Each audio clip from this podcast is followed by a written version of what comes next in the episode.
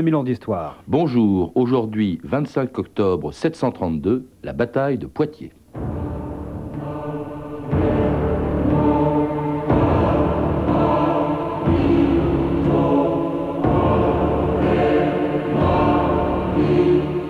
Le paradis est à l'ombre des sabres. Le Coran. «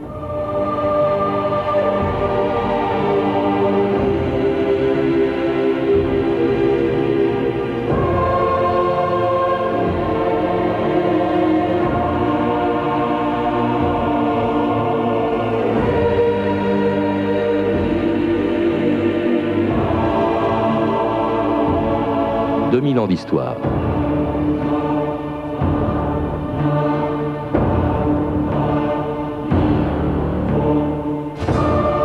Bien sûr, l'histoire ne se joue pas sur des coups de dés et ne se fait pas seulement sur les champs de bataille. Et la part des hommes y compte souvent moins que les grands mouvements sociaux, l'évolution des mœurs et des idées ou les caprices de l'économie. Et pourtant, il y a dans l'histoire, comme dans la vie, des carrefours que l'on prend ou que l'on rate et des événements dont l'issue peut définitivement changer le destin des hommes. Parmi eux, il y a cette bataille qui, il y a 13 siècles, a vu s'affronter deux cultures, deux religions et deux peuples, dont le destin s'est joué quelque part près de Poitiers, le 25 octobre 732. Ce jour-là, Charles Martel entrait dans l'histoire en mettant un terme à une expansion musulmane que rien ne semblait pouvoir arrêter. Demain, c'est la bataille. C'est le moment de se souvenir de la sourate du Coran. Ne dis pas que ceux qui sont tués pour la cause de Dieu sont morts Ils sont vivants et ils reçoivent leur nourriture des mains du Tout-Puissant. الله أكبر الحمد لله رب العالمين الرحمن الرحيم مليك يوم الدين إياك نستعين اهدنا الصراط المستقيم صراط الذين أنعمت عليهم غير المغضوب عليهم ولا الضالين الله أكبر الله أكبر Michel Rouge, bonjour. Bonjour. Alors on vient d'entendre un extrait de l'excellente série d'Henri Turenne et Daniel Costel, Les grandes batailles du passé. Euh, vous êtes historien, spécialiste du Moyen Âge, et nous allons justement parler avec vous d'un homme et d'un événement considérable en plein milieu du Moyen Âge. L'homme, c'est Charles Martel. L'événement, c'est cette bataille de Poitiers, par laquelle en 732, il a arrêté les musulmans. Une bataille dont vous trouvez, je crois, qu'on a un peu exagéré l'importance. Oui, parce qu'en réalité, elle n'a pas été le point définitif de l'arrêt euh, des Arabes en Gaule. Il a fallu encore euh, enlever l'occupation des Arabes dans le territoire du Languedoc autour de Narbonne et de Nîmes, et il a fallu passer les Pyrénées ensuite. Mais euh, c'est l'importance psychologique de la bataille qui finalement a été beaucoup plus soulignée par les Anglais et par les Espagnols que par les chroniqueurs francs. Alors on va le voir, mais avant d'en parler, il faut peut-être dresser le décor de, de la France de l'époque, qui ne s'appelait d'ailleurs pas la France, c'était la Gaule mérovingienne, et elle était très profondément divisée. Exactement, puisque euh, à la suite des querelles entre les royaumes d'Austrasie et les royaumes euh, de Neustrie, la Gaule avait éclaté en plusieurs principautés indépendantes, euh, au sud de l'Aquitaine, la Provence, la Bourgogne en trois morceaux, L'Aquitaine qui était la plus importante, qui était le la roi plus Eudes, importante. oui, Oui, dans le depuis- sud. hein. depuis la Loire jusqu'aux Pyrénées et jusqu'aux Cévennes. Mm. Et, et elle était indépendante sous la direction du roi Eudes. Et les maires du palais, depuis... euh, Alors, la- attendez, euh, parce qu'au nord, il y a donc, vous l'avez dit, la euh, Neustrie, qui va en gros de la Loire jusqu'à l'Escaut. Il y a l'Austrasie, qui va de l'Escaut jusqu'au Rhin, c'est-à-dire jusque- jusqu'en Allemagne, en fait. Et puis, euh, vous parlez des maires du palais, mais ces- deux royaumes sont en fait gouvernés par ce qu'on appelait les rois fainéants. Gouverner, le mot est un Oui, peu trop gouverner. fort. hein. Théoriquement gouvernés. En réalité, ils ont tellement été assassinés à plusieurs reprises par euh, les membres de la famille de Pépin euh, qu'ils se tiennent tranquilles et qu'on les a réduits au silence. Et euh, Pépin de Landen, puis ensuite Charles Martel, sont maires du palais, essaient de s'imposer les uns à la Neustrie, les autres à Les l'Austrasie. maires du palais, on peut peut-être dire ce que c'est. Grosso modo, c'était les chefs du gouvernement, quoi. C'est l'équivalent du Premier ministre, Ouais. si vous voulez, qui essaie de prendre le pouvoir, comme le shogun au Japon, à la place de l'empereur du Japon. Et le, le maire du palais dont vous parlez, c'est donc Karl, qui veut dire en allemand le joufflu, je crois, Oui, c'est c'est-à-dire Charles Martel. Charles Martel, qui est un bâtard, qui normalement n'avait même pas le droit d'hériter de son père.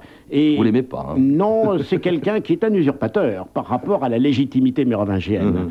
Et euh, c'est grâce à ses qualités personnelles de guerrier qu'il est parvenu à s'imposer et qu'il est parvenu à exercer un pouvoir qui est un pouvoir de fait. Hum. Alors de guerriers, évidemment, face à l'invasion arabe. Il faut peut-être rappeler, puisqu'on plante le décor, ce qu'il y a en face, de l'autre côté de- des Pyrénées, et, et autrefois même de l'autre côté de la Méditerranée, il y a cette extraordinaire invasion arabe. Elle commence juste à la mort de Mahomet en 632, et un siècle exactement après, elle se trouve à Poitiers. Alors on peut peut-être rappeler la, la rapidité avec laquelle ça s'est propagé un peu comme C'est quelque chose d'absolument extraordinaire. Les troupes euh, de cavaliers arabes sorties de la péninsule euh, d'Arabie euh, ont trouvé le moyen de s'emparer de la moitié de l'Empire d'Orient euh, byzantin avec euh, Jérusalem et le Caire en Égypte. Puis ils ont fait s'effondrer l'Iran des Sassanides. Ils sont allés euh, jusqu'aux frontières de la Chine. Et à l'ouest, ils ont envahi la Tripolitaine, la Libye, puis l'Afrique du Nord. Carthage tombe en 698. Et enfin, euh, sous la direction d'un chef berbère, Tariq, On en a parlé peu- il y a peu de temps, parce qu'on parlait de Gibraltar, oui. il débarque, il débarque en Espagne en 711 et le royaume d'Espagne visigothique s'effondre complètement. Et dès 718, ils sont à Narbonne On a, du mal quand même, Michel Rouche, à penser qu'un si petit peuple ait pu conquérir comme ça. Il faut rappeler quand même que ceux qui s'installent en Espagne, euh, où donc ils créent un, un royaume, euh, et ceux qui traversent les Pyrénées pour venir en France, où ils vont rencontrer Charles Martel à Poitiers, c'était des Arabes très minoritairement. C'était beaucoup des Berbères, justement. Des des- Berbères, des Syriens, des Égyptiens, Mhm. euh, les origines sont multiples. Mais les chefs, en général, sont animés par la foi de l'islam et par conséquent, euh, ils ont euh, une très grande facilité avec leur armée à entrer dans des royaumes qui sont en crise interne et qui ne parviennent pas à leur opposer des adversaires résolus.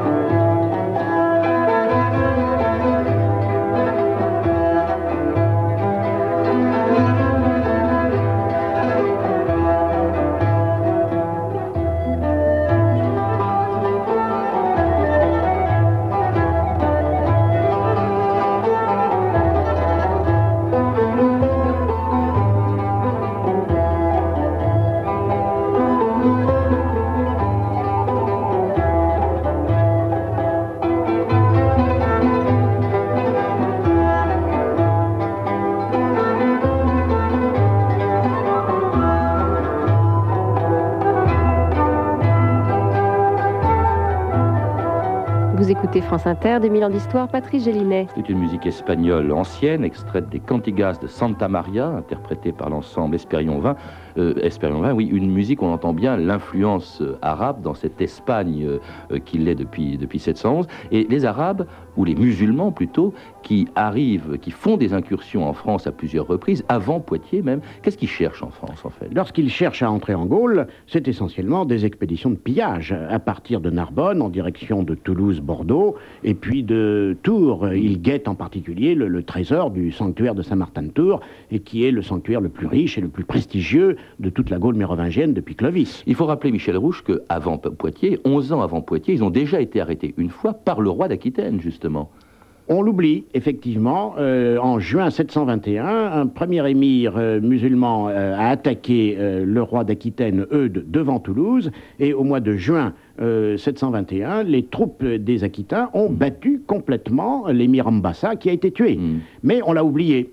Ben, on l'a oublié peut-être parce que Eudes faisait moins euh, sa publicité, si je puis dire, que Charles Martel. En tout cas, 11 ans après, en 732, euh, un nouvel émir de Cordoue, Abderrahman, franchit les Pyrénées. Et cette fois-ci, ça va être l'expédition vers Poitiers. Il s'empare de Bordeaux. Et en 732, donc, il se retrouve aux environs de Poitiers. Ce sera le choc de deux armées, de deux tactiques aussi, de deux armements qui ont joué un rôle important, euh, Michel Rouge. L'armement euh, des Francs, effectivement, est complètement différent de celui des cavaliers arabes, qui sont des cavaliers légers. Il s'agit de troupes de fantassins euh, dotées euh, d'une épée longue de plus d'un mètre de long, euh, qui est une épée au tranchant inoxydable, fin comme une lame de rasoir. L'arme est- absolue de l'époque, dites-vous. C'est l'arme absolue, en La effet. Ils la brandissent au-dessus Ouais. de leur tête en la faisant tournoyer et elle tranche les jarrets des chevaux, les garrots, avec une habileté Mhm. et une force et une violence extraordinaires. Il y a la Francisque aussi. Et il y a aussi la francisque qui est lancée sur l'adversaire et qui peut fracasser les crânes, sans compter l'angon, qui est une arme euh, dotée d'un véritable harpon et qui s'enfonce dans le bouclier au point qu'on ne Mm. peut plus la détacher. Mais les Francs, eux, sont, euh, les Francs sont à pied, les Arabes, eux, sont des cavaliers et, et- et utilisent surtout l'arc. Exactement, sans compter euh, la lance qu'ils ont à la main. Mhm.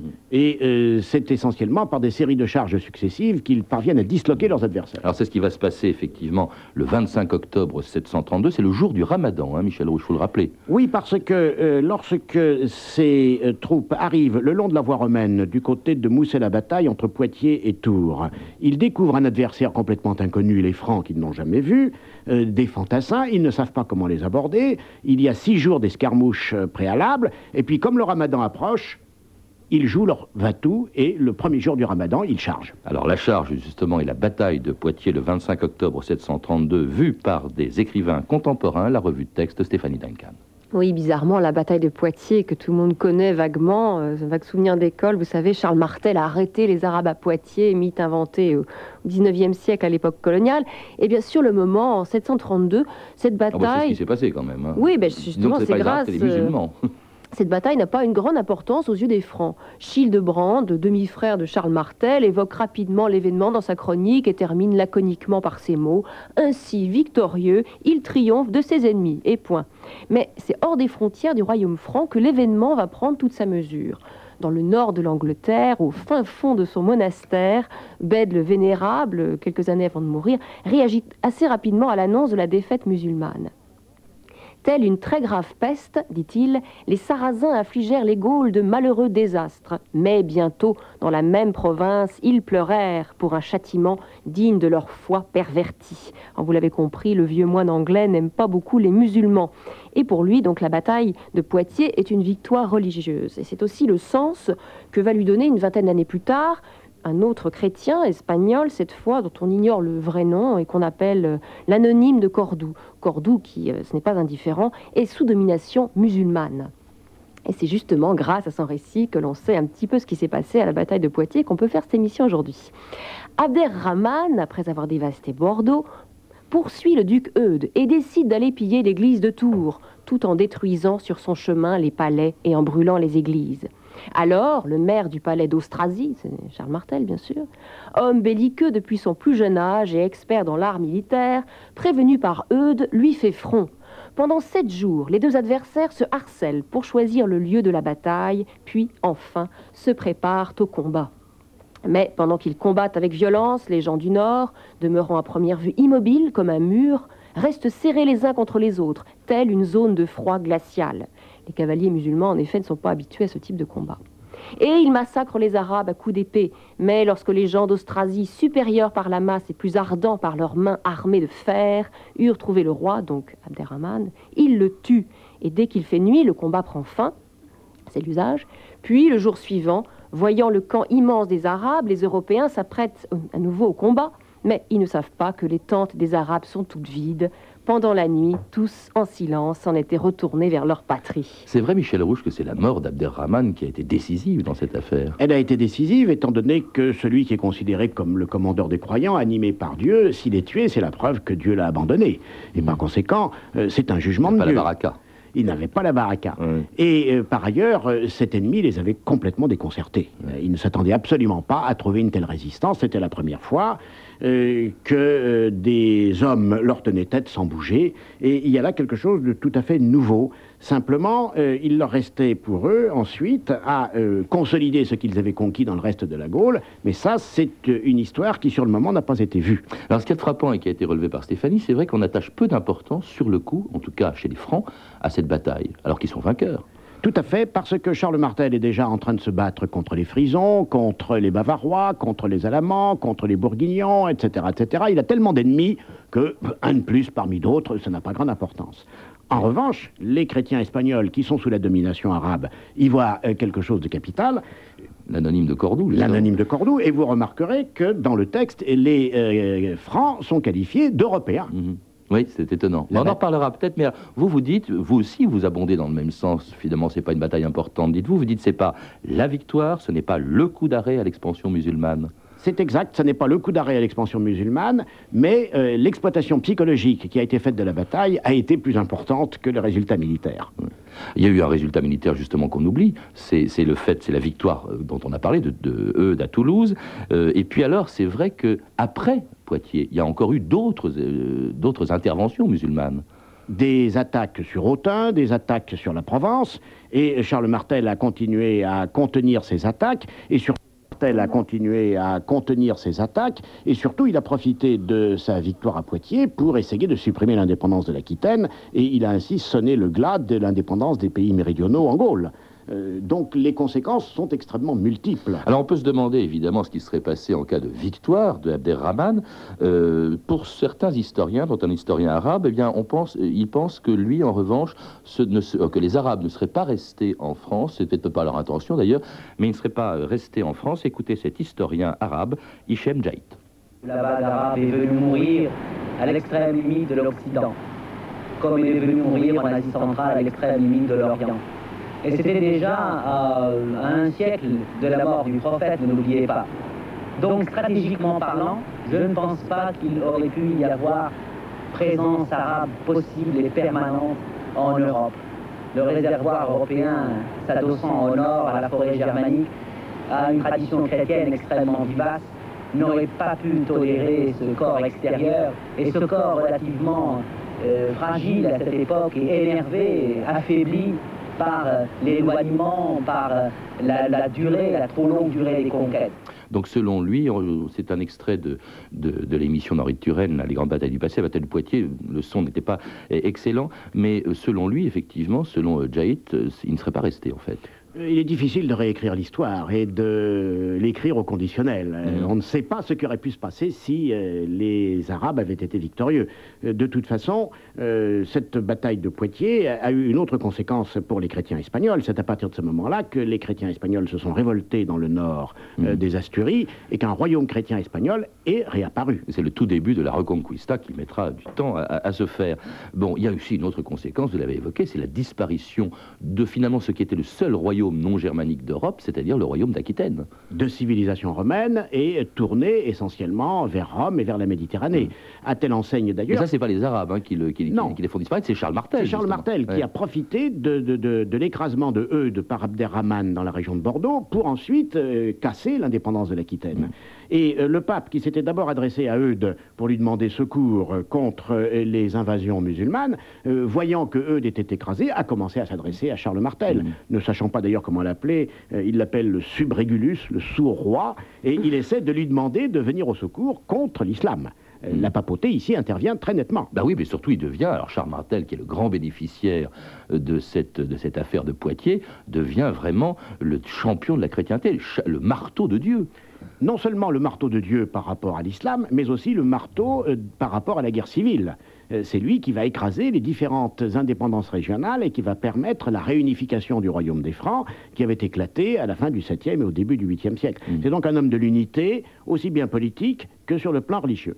Et puis le père, surtout, de la dynastie carolingienne. Tout le monde croit, euh, Michel Rouge, que c'est Charlemagne, c'est Charles Martel. Charles. Martel, on a trop oublié qu'il n'est que maire du palais, il n'est pas roi, il Mais n'empêche... pourquoi il ne s'est pas fait roi, justement Il ne pouvait pas, parce que... Enfin, il vient, il vient de remporter une bataille immense, plus personne ne parle de, de- des rois, je crois que c'est Thierry IV à ce moment-là. Thierry III, exactement. III, oui. Et il le laisse mourir sans même le remplacer en Ouais, 737. ouais, ouais, ouais. non, simplement, il faut souligner un fait. Il y a un légitimisme mérovingien entretenu par l'Église qui considère que la dynastie issue de Clovis est la seule dynastie légitime et euh, les principaux membres de l'Église des Gaules ne voient pas pourquoi euh, cette euh, dynastie de maire du palais prendrait la place de l'ancienne dynastie. Mm. C'est le concept de légitimité qui, qui s'oppose à la prise du pouvoir royal par Charles Martel. Il faut que son fils Pépin le Bref fasse une Un de ses demande. deux fils, hein, il faut rappeler qu'il en de avait ses deux. deux fils, oui. De son vivant, il a d'ailleurs partagé son royaume, entre guillemets, en Voilà. deux, entre Carloman et euh, Pépin, euh, le futur euh, Pépin le Bref. Curieuse Et- pratique d'ailleurs. Carloman s'est retiré à ce moment-là au monastère du Mont-Cassin, puis Pépin le Bref se trouve tout seul, et lui, il sera roi. Si Charles Martel n'a pas été roi, son fils l'a été. Oui, mais il est roi grâce à la demande qu'il exerce et qu'il adresse au pape.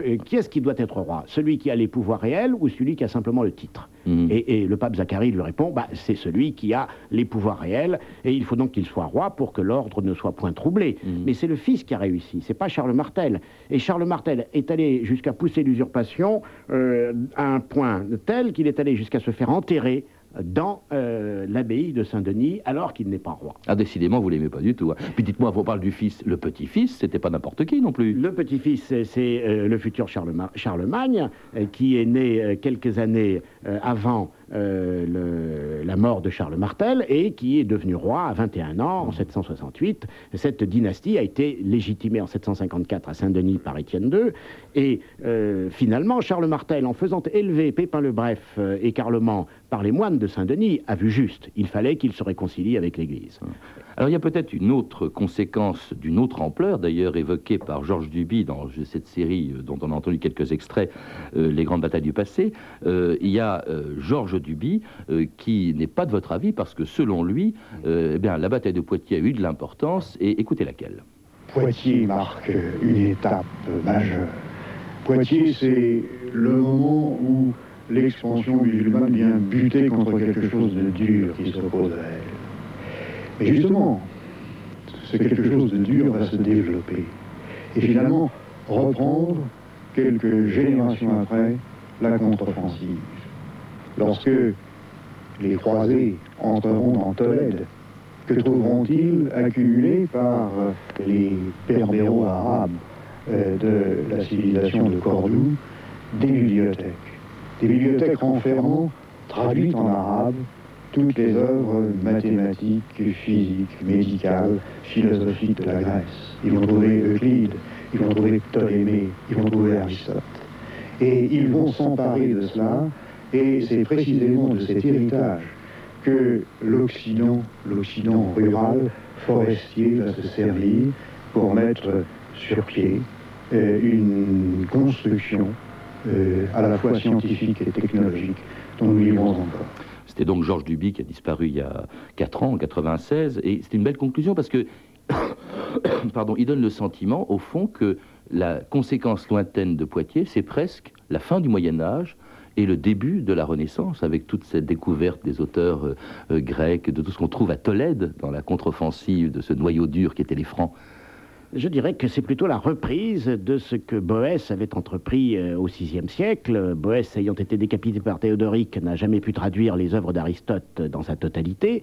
Et effectivement, on a retrouvé les Espagnols, car ce ne sont pas des croisés, les Espagnols ont retrouvé euh, dans euh, Tolède les œuvres des grands philosophes grecs et des grands mathématiciens traduites du grec en arabe, et il y a des découvertes encore plus importantes qu'ont faites euh, les Français qui étaient avec les Espagnols dans l'armée de libération de Tolède en 1089. Euh, ces Français, en particulier Pierre le Vénérable, abbé de Cluny, a découvert le texte du Coran en arabe. Il a créé une commission internationale de traducteurs européens pour traduire le Coran euh, de l'arabe en latin et il a alors fait prendre connaissance à l'Occident mhm. de la nature réelle de l'islam.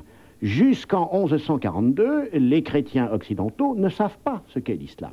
Les textes que nous avons nous parlent de païens, d'agariniens, euh, d'ismaéliens, de sarrasins, etc., ils ne savent jamais exactement en quoi consiste la religion musulmane. Et c'est le texte euh, du Coran découvert et traduit en latin qui a enfin fait comprendre aux chrétiens occidentaux que l'islam était une religion tout à fait originale. Donc, conséquence importante, vous voyez que cette bataille de Poitiers a eu de l'importance. Elle, elle s'est déroulée, je rappelle, en 732, pendant le règne, entre guillemets, de Charles Martel, qui a duré de 714 à 741, les autres événements de l'actualité, Stéphanie. En Extrême-Orient, à cette époque, la civilisation japonaise est à son apogée. Shomu Tenno, l'empereur, fait de Nara la capitale de son empire. Et pas très loin de là, en 711, l'expansion musulmane, encore elle, a atteint les rives de l'Indus. En 717, une armée et une flotte musulmane énorme de 80 000 hommes et 1800 navires tentent de prendre Constantinople, qui finalement réussit à la repousser. En 726 commence la querelle des iconoclastes. L'empereur byzantin condamne le culte des images sacrées, mais cinq ans plus tard, Grégoire III, en devenant pape, condamne les iconoclastes et les excommunie. Pendant ce temps-là, partout en Occident, on voit se multiplier les monastères chrétiens. En Irlande, les moines décorent leurs manuscrits de magnifiques enluminures. En Cappadoce, dans l'actuelle Turquie, les ermites, pour faire face aux raids arabes, se regroupent et creusent dans la roche des monastères troglodytes. En Germanie, Boniface font le premier monastère au bord du lac de Constance. Et en 741, donc, mourait Charles Martel. Merci Michel Rouge de nous avoir rappelé euh, son histoire et celle de la bataille de Poitiers. Euh, on peut vous lire puisque, ah, dans, beaucoup de livres, puisque vous êtes l'auteur du Moyen Âge en Occident, publié chez Hachette, et puis Clovis, Histoire et Mémoire, un livre dont vous avez assuré la direction, paru aux presses universitaires de Paris-Sorbonne. Enfin, vous avez également l'auteur d'un CD-ROM, Dictionnaire Clovis, publié par Micromédia. À lire également Charles Martel de Jean de Vios aux éditions Talendier, Arabes ou Occitans, les vaincus de Poitiers, un article de Michel Rouge, justement, paru dans la revue Histoire numéro 45. Et puis, alors, vous avez pu entendre des extraits des grandes batailles du passé, l'excellente série d'Henri Turenne et Daniel Costel sur la bataille de Poitiers est distribuée en cassette chez Pathé. Vous pouvez écouter notre émission, vous le savez, sur Internet, n'importe quel jour, à n'importe quelle heure, en composant www.franceinter.com, rubrique 2000 ans d'histoire, ainsi que consulter les archives, références bibliographiques et nous laisser vos remarques et suggestions. Et puis si vous n'avez pas Internet, vous pouvez aussi retrouver la bibliographie de l'émission en contactant le service des relations avec les auditeurs 08 36 68 10 33 2 francs 23 la minute. C'était 2000 ans d'histoire. À la technique Jean-Philippe Jeanne et Vincent Le Pigeon, documentation Elsa Boublil et Cérine Lorta-Jacob, revue de texte Stéphanie Duncan, une réalisation de Anne Kobilac. Une émission de Patrice Gélinet. Merci.